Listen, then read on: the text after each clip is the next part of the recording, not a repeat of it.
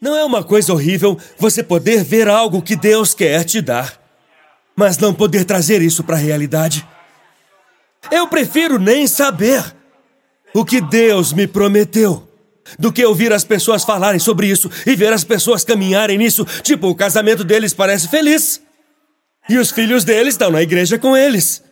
Eu não consigo fazer meu filho ir à igreja. E tem o velho pastor Steve lá em cima falando sobre um clube bíblico com o filho dele. Isso deve ser muito bom. Sabe, você pode ver coisas, mas você só vê cenas, você não conhece as histórias.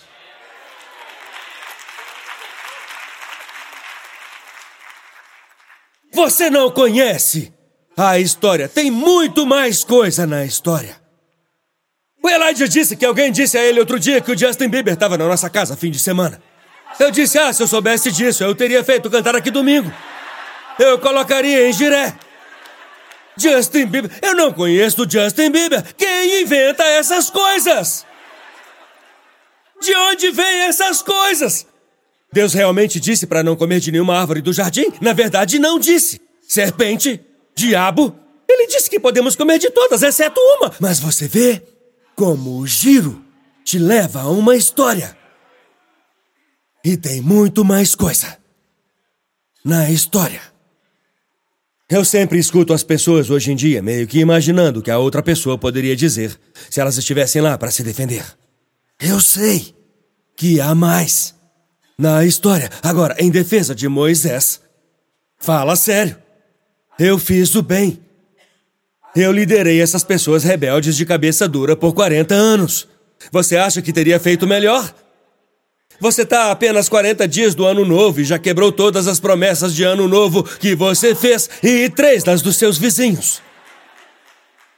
Há muito mais na história, sabe? Só ler assim. Ei, Moisés morreu porque ele bateu na rocha em vez de falar com ela. E ele não entrou na terra prometida porque não tinha fé. Isso é um resumo, mas não é a história. Isso é um resumo, mas não é a história. Uma pequena observação, não confie no resumo.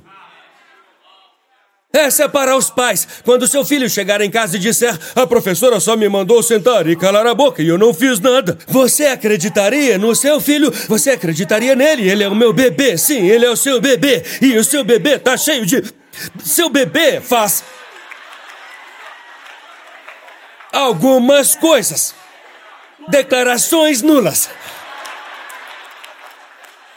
Agora, dizer que Moisés ainda morreu em falta de algo é uma afirmação um tanto nula, porque ele fez muito. De fato, o escritor de Deuteronômio, que alguns acreditam ser Moisés, disse: E ninguém nunca fez mais por Deus do que Moisés. Também diz que ele foi o homem mais humilde que já viveu. Então, se ele escreveu isso.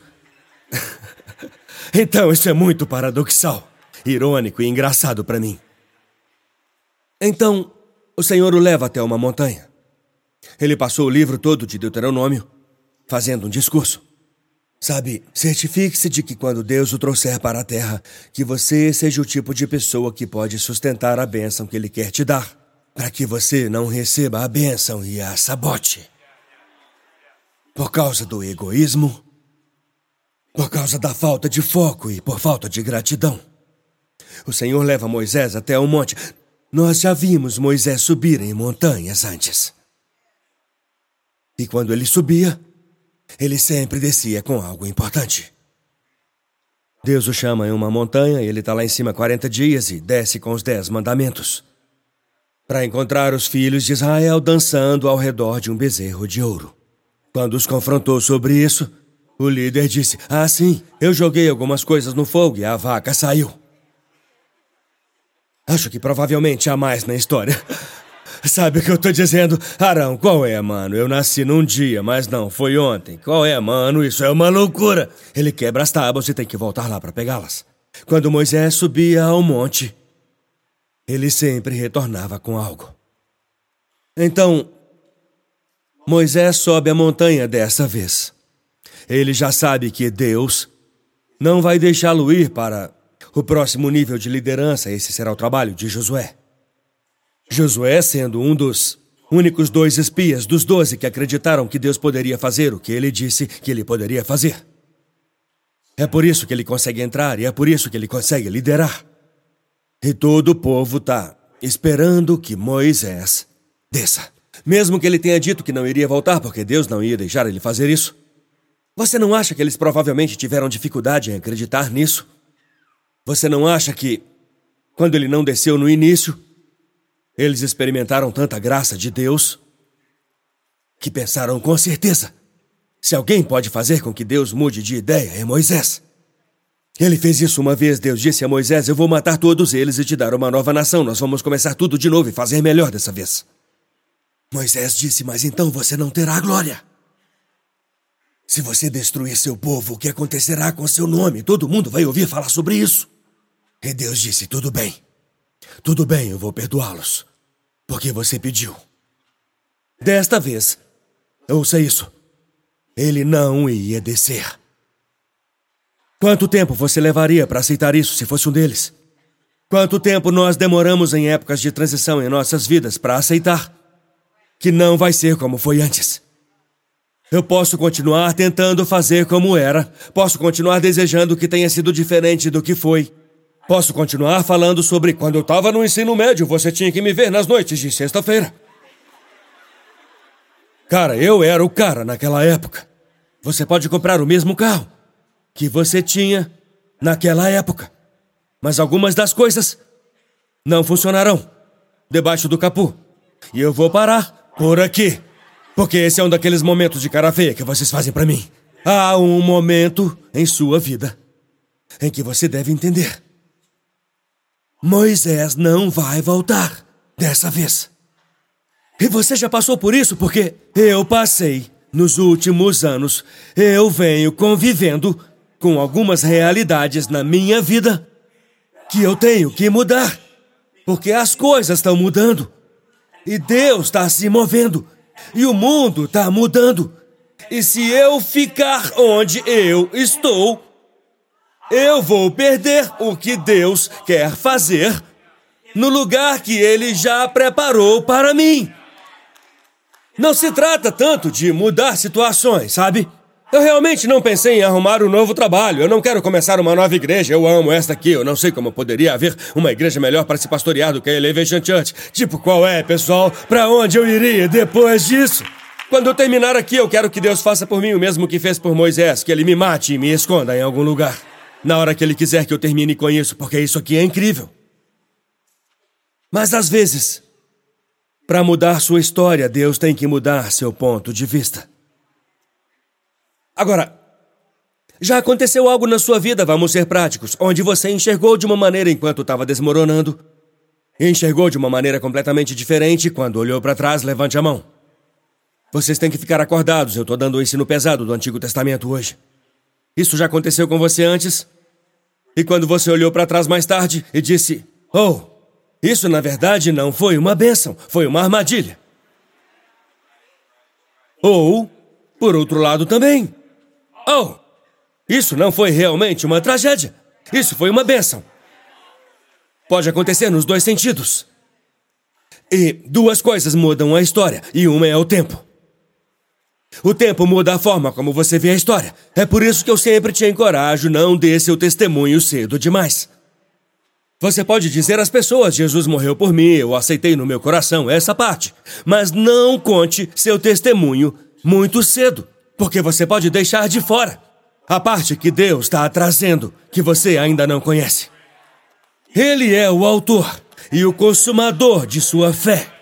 Não feche a Bíblia em Levítico e diga: esse livro é estranho. Uh -uh. Porque existe muito, muito mais na história. Não feche o coração, não feche a mente, não saia do quarto de oração, não saia da fé, não saia das águas da mudança, porque Deus ainda está escrevendo sua história. Diga isso. Deus ainda está escrevendo minha história. Entenderam? Deus ainda está escrevendo minha história. Mas Moisés tinha partido. Alguns personagens vão partir. Algumas realidades vão mudar. É por isso que eu sou grato por nós servirmos a um Deus geracional. Nós tendemos a ter fé situacional. Quando tudo parece de uma certa maneira, conseguimos realmente nos mover nisso. Ah, quando tudo estiver assim. Quantas pessoas eu já ouvi dizer eu vou começar a ser mais generoso quando conseguir um emprego melhor com um salário melhor? Isso é fé situacional. Quantas pessoas eu já ouvi dizer, bem, eu vou ser legal com ela quando ela começar a me respeitar mais? Isso é fé situacional. Isso não é amor de Deus. Isso não é o Espírito de Deus. O Espírito de Deus chama à existência coisas que não existem como se elas existissem.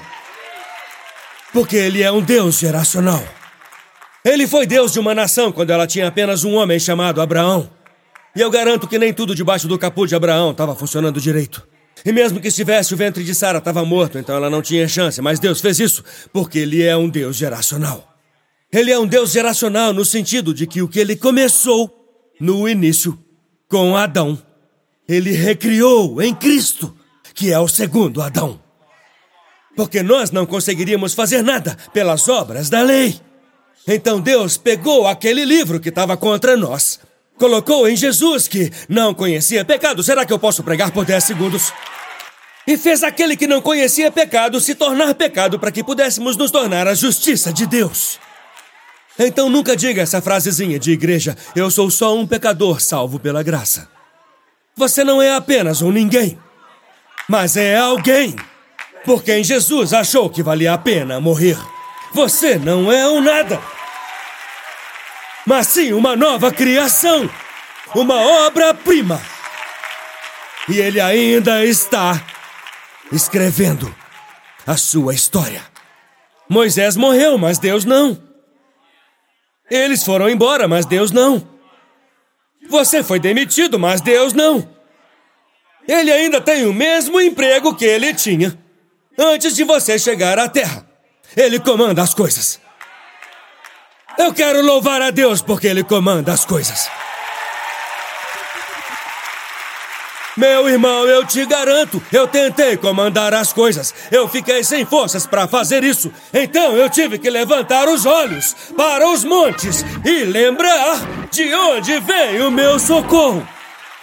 Eu tenho um Deus que comanda as coisas. Deus não checa a previsão do tempo para ver se é um bom momento para ele fazer algo ou para ele se mover. Deus comanda as coisas. Deus não consulta agendas humanas ou cargos políticos para ver se seria um bom momento para demonstrar seu poder. Ele não verifica sua idade, sua altura, seu peso, sua experiência. Deus comanda as coisas. Ele é Deus. Ele é geracional, no sentido de que a fidelidade dele permanece através de gerações, e no sentido de que ele gera. Ele começa. Ele é a fonte da sua vida. Ei, obrigado por nos assistir. Certifique-se de se inscrever no canal para que você não perca nenhum vídeo ou lives. Compartilhe esse vídeo com um amigo. Um agradecimento especial aos que têm ofertado generosamente. É por causa de vocês que este ministério é possível. Não há limite para o que Deus pode fazer através de nós quando nos unimos. Obrigado pelo seu apoio. Deus te abençoe.